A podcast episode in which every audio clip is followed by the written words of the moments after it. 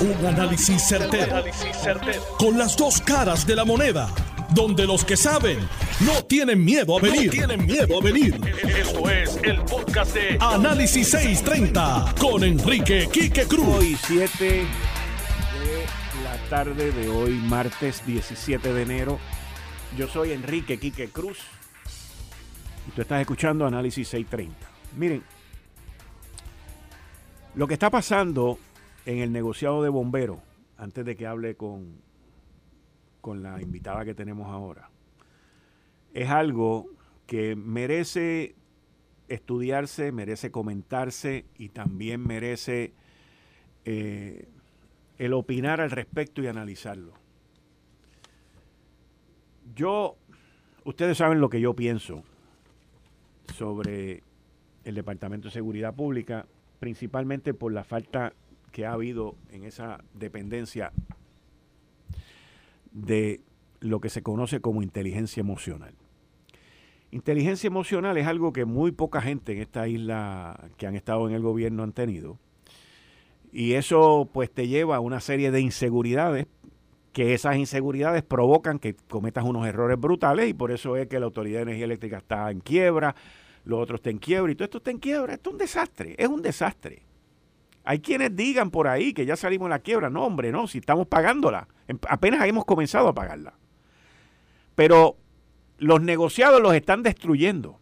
Este nombramiento de Harvich, y vuelvo y repito, no sé quién es, pero sí recuerdo las vistas de confirmación, va a traer grandes repercusiones contra los nombramientos del Ejecutivo. Ya usted verá, ya usted verá.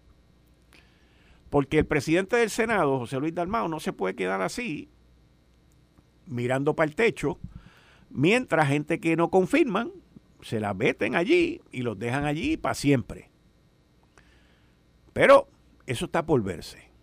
Yo le doy el anticipo a ustedes aquí de las reacciones que yo creo que van a ocurrir, analizándolas como son con los datos, como ustedes están acostumbrados a que yo lo haga aquí. Más adelante voy a hablar de eso. Pero ahora quiero hablar con una ex, ex legisladora del PIB en, el, en la legislatura municipal de Salina, que se desafilió del PIB porque no la apoyaron. Cuando ella tiene una serie de proyectos en Salinas en pro de la mujer, en pro de los derechos de la mujer. Y me refiero a Ada Ramona Miranda. Buenas tardes, Ada. Muchas gracias por estar conmigo aquí en Análisis 630. Bienvenida. Buenas tardes, Quique, y gracias por la invitación. ¿Qué te provoca a ti el desafiliarte del PIB? ¿Por, ¿Por qué sucede eso luego de que tú luchaste tanto por ganarte esa silla en la legislatura municipal de Salinas en representación del PIB? Bueno, que debo hacer la aclaración de que sí, eh, me desafilié del PIB eh, pero me he quedado como legisladora independiente. Correcto, correcto. Este, pero sí, este, una de las causas de, de hacerme desafiliado del PIB fue la falta de comunicación. Eh, eso fue eh, eh, decayendo, ¿no? La de comunicación que tenemos entre yo y la delegación de Salinas, los líderes y lideresas, igual que a nivel nacional. Y la segunda razón fue eh, la falta de apoyo en una comisión que yo comencé a dirigir en junio del 2022, eh, donde no, no tuve ningún apoyo de, del PIB. Cuando tú dices que no tuviste ningún apoyo, ¿en qué sentido? ¿Dónde fue que estuvo la ausencia? ¿Dónde fue que estuvo los oídos sordos? ¿Dónde fue que no conseguiste ese apoyo? ¿Apoyo para qué tú estabas buscando? Lo que pasa es que, que cuando estamos dirigiendo, bueno, bueno cuando, cuando estaba presidiendo la Comisión de la Mujer, que necesitamos ese apoyo total, ¿no? Porque estamos haciendo las propuestas, estamos trabajando y estamos realizando eh, actividades, buscando maneras de cómo nosotros ayudar a, a esa violencia contra la mujer, pues estamos buscando todo el apoyo de, de todo el mundo eh, y sabemos que el PIB tenía una secretaria de trabajando con algún tipo de comisión eh, con, con la mujer este, después de la situación que tuvieron de acoso, ¿no? Y busqué, busqué para dialogar eh, inclusive con esa persona. Hablé directamente con, con, con, esa persona en un momento dado en Salinas durante el tiempo de, de, de este, y con otros delegados y no tuve ningún tipo de respuesta. Eh, envié mensajes eh, y nada, nada pasó. Escrito no no fue nada, pero sí este eh, fue fue la, la comunicación fue verbal. Y te pregunto, ¿tú estabas buscando apoyo para qué iniciativas eran las que tú querías llevar a cabo en Salinas?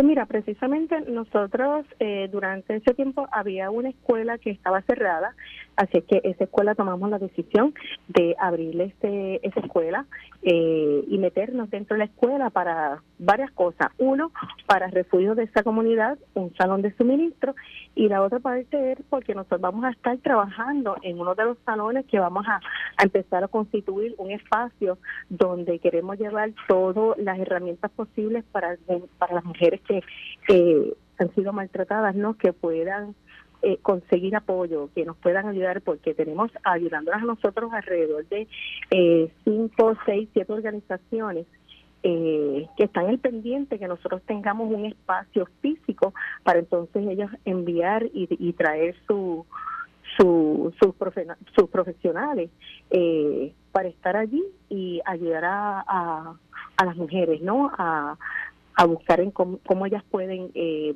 buscar esas herramientas para ayudarles a salir de ese, de ese, de ese círculo de maltrato que, que es un círculo que es muy importante uno romper y, y con eso que usted está mencionando, pues uno puede salvar vidas también. No, definitivo, y esto no solamente eh, estamos hablando que esto es un efecto dominó, no, tenemos el maltrato de las mujeres, pero también en Salinas tenemos una situación entre un acoso sexual entre menores, ¿no? Eh, es, bastante alto las estadísticas que nos están hablando. Así que todo esto que estamos haciendo no es por el mero hecho de que simplemente lo vamos a hacer, es que hay una realidad, hay una estadística, hay unos estudios, en el informe que se completó eh, y que se entregó el el día que hice la desafiliación, discúlpame, este, hay un informe de alrededor de 11 páginas que se ve todo el trabajo que nosotros hemos estado realizando desde la legislatura, y estamos hablando, la legislatura, eh, nos constituimos entre mujeres y las mujeres que somos parte de la legislatura y el presidente de la legislatura, ¿no? Así es que no solamente hemos tenido apoyo de las legislaturas, sino de, por ejemplo, el municipio de Caguas, eh, la oficina de la Procuradora de la Mujer también nos está apoyando. Tenemos eh, la organización Mapia, Centro Paz, este, Casa Protegida Julia, eh, o sea, diferentes organizaciones que es una realidad. Estamos trabajando para, para ayudar a nuestras mujeres. Ada, como siempre, agradecido y sigo a tus órdenes. Cualquier ayuda que tú necesites en, en tus gestiones en la comunidad, en Salinas eh, y, en, y en todo lo que tú estás haciendo en esa comunidad, en, esa, en ese municipio, puedes contar conmigo. Así que estoy a tus órdenes. Tú tienes nuestros contactos, nosotros seguimos aquí empujando la rueda. Muchas gracias, Kike, y gracias a toda esta gente que, que me ha apoyado en, en todo sentido. Así que muchas gracias a todos. Muchas gracias. Y ustedes escucharon a, a la Ramona Miranda. Sigue siendo legisladora en el municipio de Salinas, pero se desafilió al PIB, por lo que ella dice y reconoce que es una falta de apoyo y de comunicación. Eh, pero fiel creyente en el empoderamiento de la mujer, fiel creyente en la independencia para esta isla y fiel creyente también en mejorar su comunidad, su municipio. Y eso uno lo tiene que apoyar y lo tiene que respetar, no tiene nada que ver con la ideología. Ahora, Ahora, hablando de ideología, mire, la controversia entre Luis Raúl Torres, un legislador que se desafilió del Partido Popular Democrático y va a correr independiente con el presidente de la Cámara, Rafael Tatito Hernández. Hoy nosotros tuvimos la oportunidad de entrevistar a Tatito con el compañero Eliezer Ramos en Lo Sé Todo. Y fue interesantísimo cómo del saque, Tatito Hernández dijo que los planteamientos que está haciendo Luis Raúl lo puede hacer un popular. pero no uno que no es popular. Eso estuvo interesantísimo. Y lo mencionó como más de cuatro veces, by the way. Estuvo bien interesante eso. Algo que denota, pues, el, separamiento, y eso que este Rafael Tatito Hernández, lo mantiene como presidente de una comisión, que es la comisión que le da el standing, le da la plataforma a Luis Raúl para seguir con la campaña en contra del humo, en contra de esto, en contra de lo otro. Porque no es lo mismo tú ser un legislador sin comisión. Si no, pregúntenle al que era secretario del partido, Ramón Luis Cruz Burgo, que le quitaron todo, hasta el presupuesto. Tiene inclusive, digo, dicen, yo no sé de esto, pero dicen ellos mismos que tiene inclusive menos presupuesto que varios legisladores de la minoría. Así que el cucar a Tatito mucho, pues va a tener sus consecuencias en algún momento. Mientras tanto, las consecuencias han sido verbales, verbales. Y vamos a ver en qué termina esto. Toda la controversia surge de que Luis Raúl Torres dice que Tatito cambia, cambia en su postura y que abandonaron los postulados del Partido Popular. Por eso es que Tatito dice, no, no, el único que me puede reclamar a mí lo único que me pueden reclamar a mí, lo de las posturas del Partido Popular, es un popular. No puede ser alguien de afuera. Y tiene, tiene un punto, tiene un punto muy válido. Ahora, ahora, ¿cómo va a terminar esto? Pues yo tuve la oportunidad también de preguntarle a Tatito si ellos estaban satisfechos con los seis puntos que ellos le enviaron al gobernador el 11 de enero, una carta que le envió José Luis Dalmau como presidente del Senado y Rafael Tatito Hernández como presidente de la Cámara, donde le dicen al gobernador, para la... Ellos dicen privatización, pero no es privatización, es para el, contrato de servicio de la generación. Si usted cumple, gobernador, con estos seis puntos, nosotros vamos a, a proceder a apoyarlo.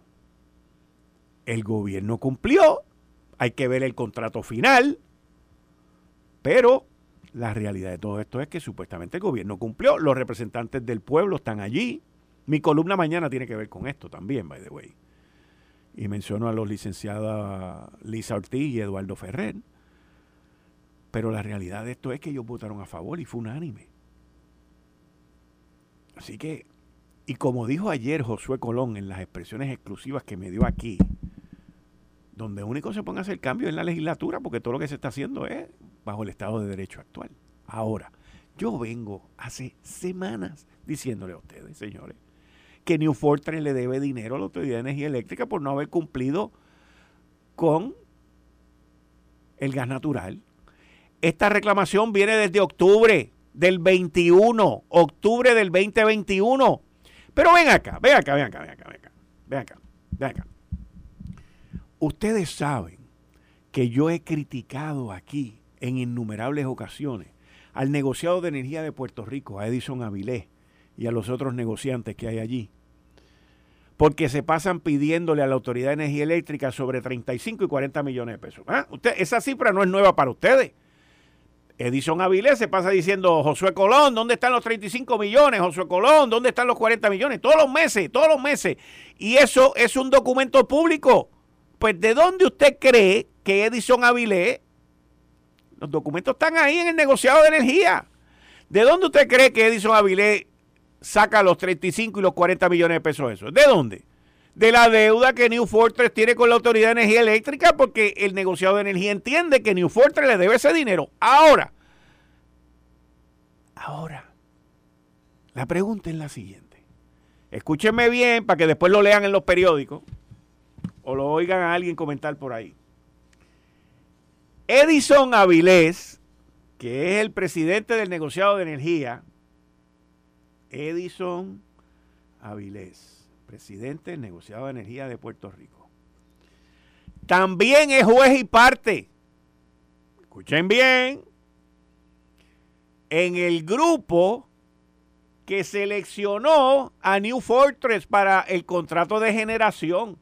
¿Cómo es posible? ¿A qué erudito político se le ocurrió que Edison Avilés fuese juez y parte en los que seleccionan el contrato de servicio de generación? ¿Y por qué digo esto? Porque él participó en la selección de quien gana ese contrato y luego él lo tiene que aprobar en el negociado. No es la primera vez que hace esto, by the way, no es la primera vez, pero esta es más complicada todavía, porque como el negociado, los eruditos, los, dioses todos poderosos, dioses con D minúscula, por favor, los dioses del Olimpo del negociado, como los dioses del negociado van a aprobar el contrato de New Fortress cuando ellos mismos están reclamando que New Fortress pague 35, 40 millones de pesos que le dé a Autoridad de Energía Eléctrica. Vamos a ver. ¿Quién me puede contestar esa pregunta? ¿Quién me puede contestar esa pregunta? ¿Cómo van a manejar eso? ¿Se va a inhibir Edison Avilés de eso en el negociado? ¿Le va a perdonar a New Fortress y lo van a aprobar con ese contrato Pueden usar de subterfugio a la Junta de Supervisión Fiscal y decir, no, que fueron ellos. Explíquenme. Alguien que me explique. ¿Por qué aquí se salpica tanto? Y no estoy hablando del salpiqué, estoy hablando de salpicar. Shakira no tiene nada que ver con esto. ¿Por qué la gente se salpica tanto? ¿Por qué hay tanto deseo de protagonismo cuando entonces lo que crean es un protagonismo de conflicto de interés.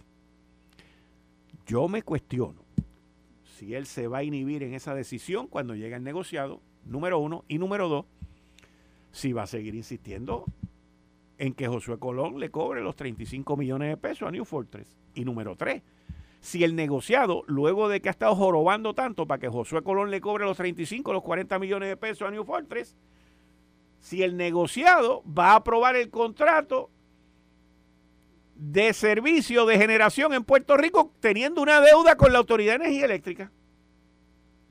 Solamente en esta isla del encanto se dan estos enredos, señores. Solamente. Eh, estás escuchando el podcast de Noti1. Análisis 630 con Enrique Quique Cruz. 5 y 29 de la tarde de hoy martes 17 de enero del 2023. Tú estás escuchando Análisis 630. Yo soy Enrique Quique Cruz y estoy aquí de lunes a viernes de 5 a 7, como todos los martes a las 5 y 30, con el licenciado John Mudd. Licenciado, buenas tardes, bienvenido como siempre. Bueno, eh, las APP y su junta de directores toman la decisión ya final de comenzar el proceso de aprobación y de otorgación del contrato de servicio de generación. llevo años aquí diciendo que es New Fortress y va a ser New Fortress. Un consorcio que ellos van a crear, lo que crearon, porque ellos solo no cumplen con ninguno de los requisitos. Habiendo dicho eso, también he dicho aquí en este programa, bendito, el año pasado lo dije montones de veces, que New Fortress le debe dinero a la Autoridad de Energía Eléctrica por no cumplir con los deliveries del gas, del gas natural para el muelle que construyeron, allí en Central San Juan. Y que la deuda ronda entre 30 y pico de millones de pesos a casi 40 millones. Pero entonces, como el presidente del negociado de energía, el licenciado ingeniero Edison Avilés,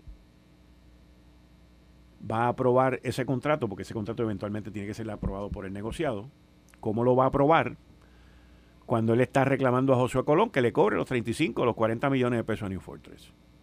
O sea, eh, en inglés es más fácil decirlo que it doesn't make sense. No hace sentido esta espaguetada que se está haciendo aquí. Específicamente, cuando Edison Avilés es parte del comité que recomendó a New Fortress.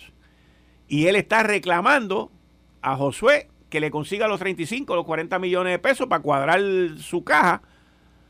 Y ahora en el negociado tienen que aprobar un contrato donde el dinero que le está pidiendo a la Autoridad de Energía Eléctrica que cobre no lo han cobrado y no lo han pagado. O sea, estamos hablando de un plato de espagueti, en donde los, ¿cómo se llama esto? Este, los conflictos de intereses son la sal del día. Gobierno de Puerto Rico, lo único que te puedo decir. Ese es el primer problema. Segundo problema. Eh, entiendo que lo que tiene lo que hay contra New Fortress es una reclamación. O sea, no ha habido una determinación todavía de un tribunal o un procedimiento administrativo que diga, mira, tú me debes tanto. o sea, que no es líquida y exigible. Ahora, si tú llevas meses negociando y no te pagan, como que hace rato de decir, mira, negro, o me pagas o te vas de esta negociación porque no te quiero, y eso es más que razón suficiente. O dos, acaba y demándalo y cóbrale. Yo no sé por qué están, vamos a decir, siendo tímidos con este tipo de cosas, porque, ¿sabes? 35 millones es un montón de chavos.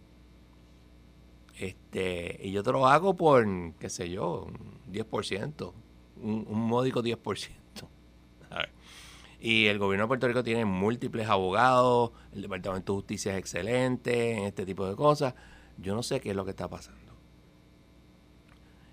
Si efectivamente el, el negociador de energía le dice al gobierno de Puerto Rico, a la autoridad, cóbrale a los eh, abonados, eso ya es otro problema.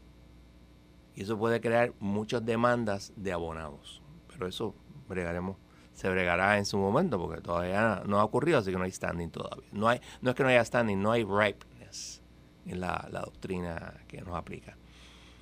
Y último, eh, el gobierno de Puerto Rico. O sea, ¿cómo se te ocurre a ti adjudicar un contrato a alguien, uno, que te debe dinero y dos, que no tiene experiencia en, el, en, el, en la administración de este tipo de, de cosas? O sea, it makes no sense. ¿Qué tú dices de eso? Bueno, Geek. No hace sentido, es que nada hace sentido. ¿Eh? Pero en el gobierno hace sentido. O sea, para nosotros no hace sentido, pero para ellos hace sentido. O sea, yo, yo de verdad que, o sea, eh, Josué o la Autoridad de Energía Eléctrica lleva tiempo cobrando este dinero o tratando de cobrarlo. Tratando de cobrarlo. No han ido a corte. Una de las primeras preguntas que tú me hiciste a mí ahorita fuera del aire, me dice, ven acá, Kiki, ¿por qué no los han demandado? Pues yo me imagino que es que la autoridad, digo, no sé, aquí tú me podrías explicar en esto, pero ahora pensando yo más profundamente la, la, la contestación, porque cuando tú me haces la pregunta y tú me dices, ¿por qué la Autoridad de Energía Eléctrica no ha demandado a New Fortress? Y yo lo primero que te dije fue, pues porque no han querido, no han podido o lo que sea, pero no lo han hecho.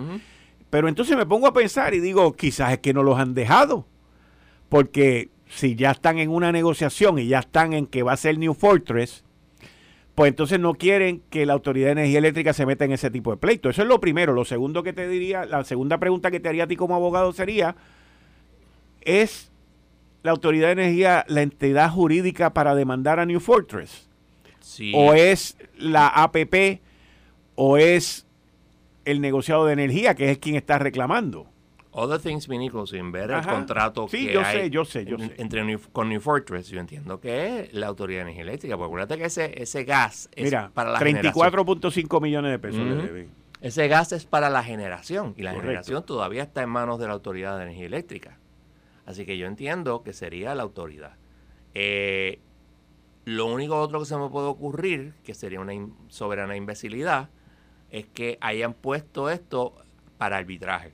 Hay algunos contratos comerciales, eh, no, no, algunos, muchos contratos comerciales, requieren, en vez de ir al tribunal, tú vas a un arbitraje, porque son cuestiones bien técnicas, etcétera.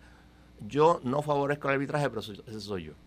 Pero es muy común, por ejemplo, en construcción, es bien común que en vez de ir al tribunal, tú vas a arbitrar el asunto y los tribunales estatales y federales son muy, eh, como te diría, favorables al arbitraje. Cualquier posibilidad de que esto sea arbitrable va para arbitraje. Y es así. Pero habría que ver el contrato. Yo no, no sé si el contrato está disponible. No, yo entiendo que no todavía. O sea, porque aquí eso es otra cosa que no se saben las cosas. Sí, porque y eso es un contrato debe ser eh, público porque es un, como una entidad del gobierno, pero pichón, it's not neither here nor there. Mira, yo hay cosas que no entiendo en esto. Por ejemplo, New Fortress está en un litigio por el muelle que construyó allí en la Central San Juan. ¿Con quién es el litigio? Con FERC, con el Federal Energy Commission. Eh, Regulatory Commission, FERC. ¿Es litigio o es una vista administrativa? debe ser administrativo, pero que FERC eh, le dijo que el, que el muelle no habían cumplido. No habían cumplido, exacto. ¿Ok? Entonces, pero para que tú entiendas con quién es que tú estás otorgando. O sea, este se fueron por encima de FERC, ellos interpretaron la regulación como ellos entendían, lo hicieron y FERC les cayó atrás. Ellos estuvieron protegidos bajo la administración de Donald Trump. Una vez cambia la administración y cambia todo, vinieron los que están allí y le dijeron, no, tú no cumpliste, esto es lo que hay. Y llevan ese proceso. Y lo más que puede llegar, que podría llegar, pero aunque yo entiendo que no va a llegar, pero se corrieron el riesgo de que pudo haber llegado a que cierres el muelle porque lo construiste mal. Lo que pasa es que el impacto sobre Puerto Rico y la energía sería devastador. Pero tendrías que pagar entonces por, para ponerlo como se supone. También. ¿Y, e, ir, e ir a través de los procesos de FERC para cumplir con FERC, porque ese es el problema. Federal Energy Regulatory Commission, que es el, el, el elemento regulatorio para construir ese tipo de facilidad. Ellos entendían que ellos no tenían que ir por FERC, se tiraron la maroma y ahora están metidos en esa cuestión. Y ahora, en adición a eso, le vamos a otorgar la generación a una empresa que es la que monta el consorcio, que no tiene la experiencia en el conocimiento, porque no la tiene. No la tiene, no ellos son ni siquiera ser considerada. pero, pero lo fueron y se lo, y se lo llevaron. Lo fueron y se lo llevaron. Eso va a traer cola porque sí, o sea, vamos a asumir que... Y hay otro, y hay otra, hay otra situación que la voy a traer ahora aquí, la voy a soltar aquí para que estemos claros. Se ha dicho por ahí que uno de los proponentes se retiró. Y los abogados de los proponentes están diciendo que no, que ellos no se retiraron. ¿Cómo tú explicas eso? Que lo explique eh, la, el, ¿cómo se llama esto? El P3. Y explique. Sí, sí. Porque es, en algún momento ese contrato tiene que pasar por la Junta de Gobierno de la Autoridad, por la Junta de Control Fiscal, que puede también decir, mira, tú sabes, I'm sorry, pero no. Y el tercer e, elemento que tiene que pasar por el, el, el, el Bureau de Energía, negociado de energía. Y, y cualquiera de los tres puede decir que no. Y a mí la más importante obviamente es la de la Junta. Porque ellos tienen la voz del tranque. Pero la Junta está a favor de todo eso. Yo estoy seguro que está a favor de la, de la, este, vamos a decir, del alquiler. Del alquiler. Pero los de, del contrato de servicio. El contrato de servicio, the devil is in the details. Sí. Y hasta que ellos no ven el contrato, y yo no sé si lo, ya lo, ellos lo han visto todavía, ellos no van a decir una palabra. Hmm. Y eso, ¿sabes? Este, está el problema de la deuda, está el problema de la falta de experiencia si es que no la tiene, etcétera. Y como tú dices, si uno de ellos se, retiró, ¿quién fue que se retiró? ¿El que tiene experiencia? Correcto.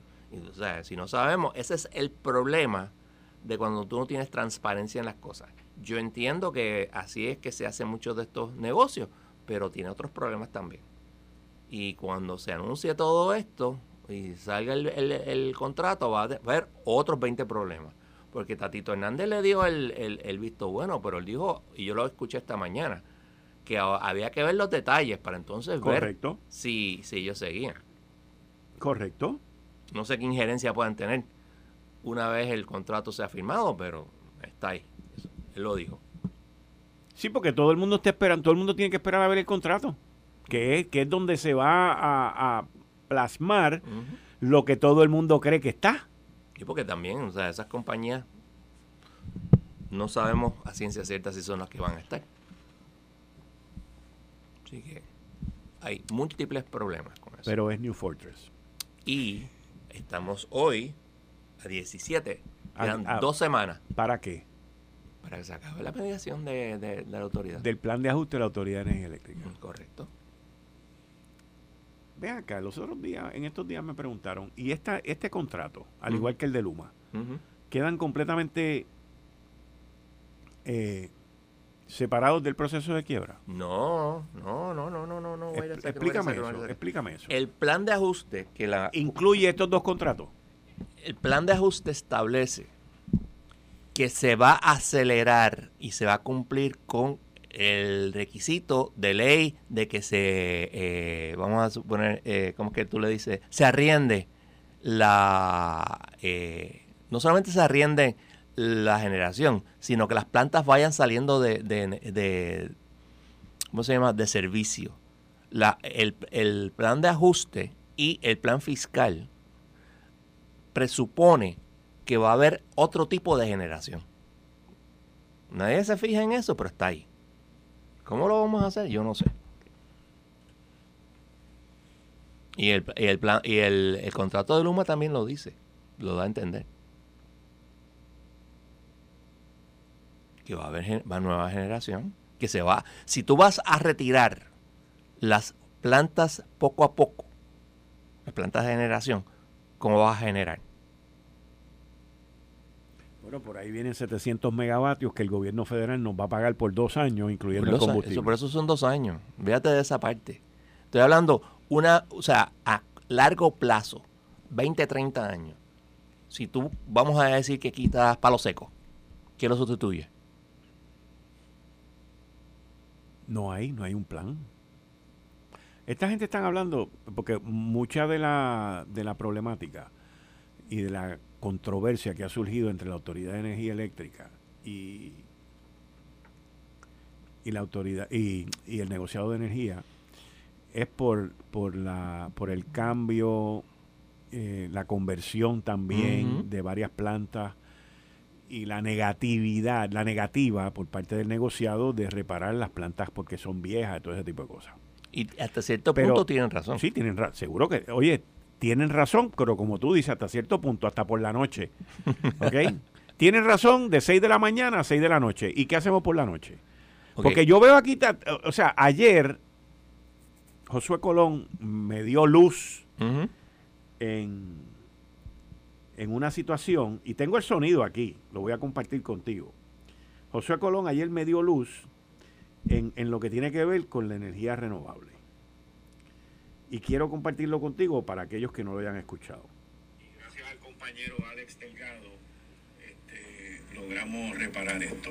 Pero la pregunta que te hice al aire fue la siguiente, eh, que si con todas las la ambición y los proyectos que hay de energía renovable para Puerto Rico, que si todavía es necesario el de cambiar a ciclo combinado o a gas natural alguna de las plantas generatrices de cara al futuro?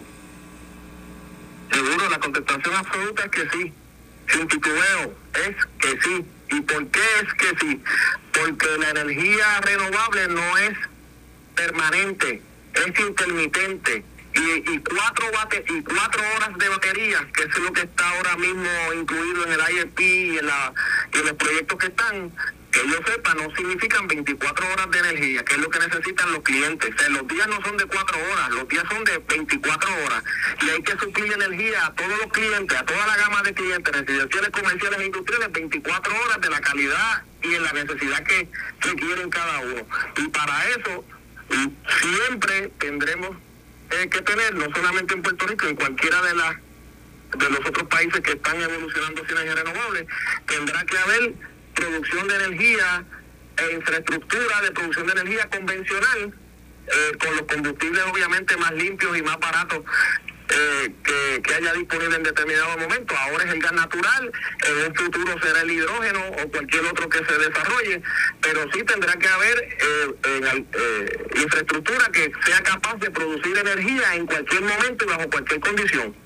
Y esa producción de energía, en la tecnología que existe hoy en día, se puede llevar a cabo con unidades que produzcan energía eh, según se les solicite, no cuando haya solo, cuando sople el viento, sino cuando se necesite.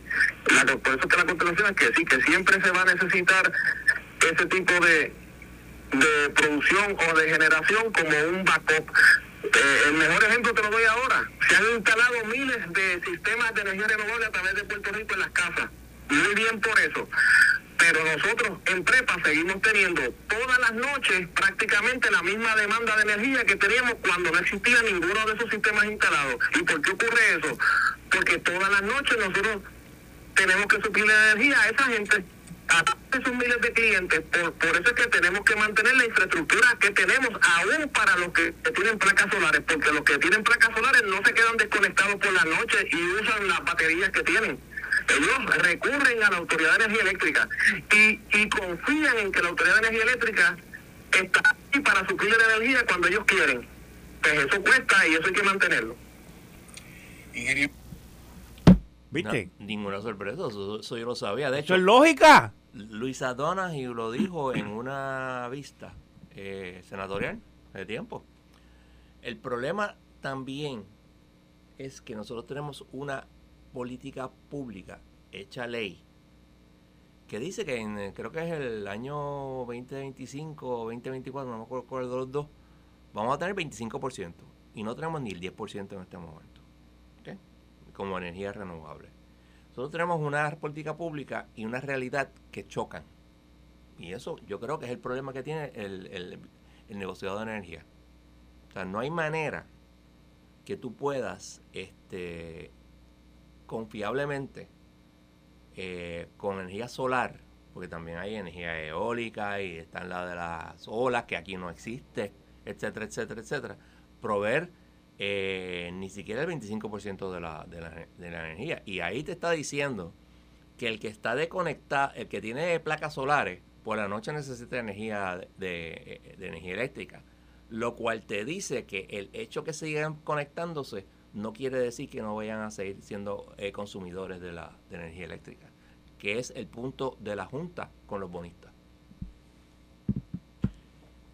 Pero, pero, cuando tú pones todo sobre un tablero de la mesa, tienes que flexibilizar un poco tus, tus metas. Porque construir una planta nueva va a tomar como ocho años.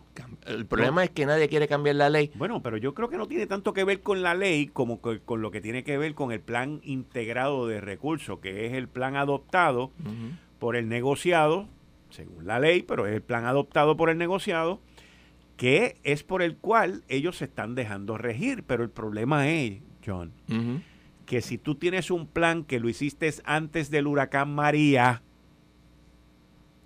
y el mundo ha cambiado en cinco años, ese plan no puede ser así de restricto, así de... de, de, Si tú tienes unas personas inflexibles, eh, vuelvo y repito, tienes que cambiar la ley estamos fritos. No, no, porque nadie va a cambiar la ley. Es que nadie va a cambiar, eso mismo, nadie va a cambiar la ley porque nadie se va a meter a eso con la burundanga que hay en la legislatura. Nadie se va a meter No, es que tú tienes unos intereses eh, de ambientalistas que bajo ninguna circunstancia tú puedes, ni un, ni un ápice puedes cambiar el, la energía renovable.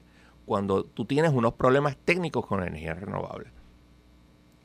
Oye, acaba de decir él que todas las noches, que es cuando entra el pico, la demanda es de 2.800 en días fríos, como lo que tuvimos ayer, a 3.100 cuando son días calurosos. Y eso es con todas las placas solares que hay en esta isla. Yo no tengo y la gente no usa las baterías tampoco, porque las baterías no... Para emergencia. Pues por eso y no duran tanto Y no duran, la tecnología no está. Pues entonces, ¿qué espera la gente? Conectarse por la noche a la Autoridad de Energía Eléctrica, y chupar de ahí. Y cada batería, como tú sabrás, cuesta un y a mitad del otro. Sí, cuesta un billete, cuesta un billete. no todo el mundo lo puede pagar. No, ese es el problema. Pero entonces el plan integrado de recursos que nosotros tenemos no va al acorde con nuestra situación. No va. Ahí te digo yo, porque la autoridad no ha tratado de cambiarlo. Es que por, por no sé si la palabra es obstinamiento, pero aquí hay una aquí hay una situación bien tonta que es muy común en Puerto Rico. Y es la gente cabecidura. Rebus sectantibus, o pacta sum servanda rebus. Eso es latín. Eso es latín, que lo que quiere decir es el contrato es ley entre las partes, excepto en cambio de circunstancias. Estamos fritos. Y tú tienes un cambio de circunstancias y tú lo puedes documentar. Es que tenemos un cambio de circunstancias. María lo cambió todo. Y la tecnología lo ha cambiado todo. Entonces tú puedes, entiendo yo, en un estudio bien hecho, que no se hace en cinco minutos hacerlo. Pero eso toma tiempo, trabajo, esfuerzo y bagaje político. Porque cuando tú le vas a decir básicamente al Bureau de Energía, mira, tenemos que poner una planta de gas porque la energía renovable no va a dar, eso va a crear aquí un fostro de los ambientalistas bien grande. Y no los culpo. Pero pues, hay que ver las realidades. Lo que pasa es que aquí nosotros vivimos en las utopías. Hmm. Yo te digo que las utopías. Las utopía. Las leyes están llenas de utopías. Las leyes de Puerto Rico, el 90%. Eh, nosotros tenemos demasiadas leyes. Fíjate, nosotros tenemos, y esto en Estados Unidos también aplica, un código de, este, ¿cómo se llama esto? De taxes. De impuestos. De impuestos que carece sentido. ¿Sabes lo que es un flat tax, verdad? Sí. Tú le dices, ok, tu individuo vas a, a, pagar 15%. Ahora no tienes deducciones. No tienes deducciones de casa, no tienes deducciones de negocio, nada. Es 15%. Igual a los negocios, que obviamente lo vas a hacer más alto. Entonces, tú tienes los que más ganan en Puerto Rico, que son las ex 936. ¿Cuánto pagan de impuestos? Cuatro. ¿Alguna? Alguna. O sea, está bien, es un montón de chavos para Puerto Rico en términos de presupuesto, pero o sea, it makes no sense. Entonces, ese desbalance te crea que tú tienes que ponerle un montón de impuestos a los locales y los locales, como tienen que pagar un montón de impuestos, hacen un montón de trampas. Y es una realidad. Ahora, si tú simplemente pones lo que tú te ganas, un flat tax, esto es lo que vas a pagar, se hace más fácil. No es que sea, eh, la evasión siempre va a ocurrir, pero se hace más fácil. Y se, y se evitan los problemas que se pasan hablando en Estados Unidos. Vamos a poner un tax más alto a los ricos porque mira, este hombre está pagando tanto. Claro, está pagando tanto porque tú tienes un, tax, un sistema de impuestos totalmente ridículo. Si tú quitas todas esas ridiculeces y haces un flat tax, no tendrías que estar poniéndole un impuesto así tan grande a, a, a los ricos, porque todo el mundo pagaría el por ciento, punto lo que te gana. Pero las soluciones sencillas para muchos burócratas no son factibles. Licenciado John Mott, como siempre, agradecido. Nos vemos el martes que viene o cualquier otra circunstancia que surja. Muchas gracias. A ustedes escucharon al licenciado John Mott, que está conmigo todos los martes en la sección Ley Promesa 630. Yo soy Enrique Quique Cruz y estoy aquí de lunes a viernes de 5 a 7. Esto fue el, podcast de Notiuno. Análisis 630 con Enrique Quique Cruz. Dale play a tu podcast favorito a través de Apple Podcasts, Spotify, Google Podcasts, Stitcher y notiuno.com.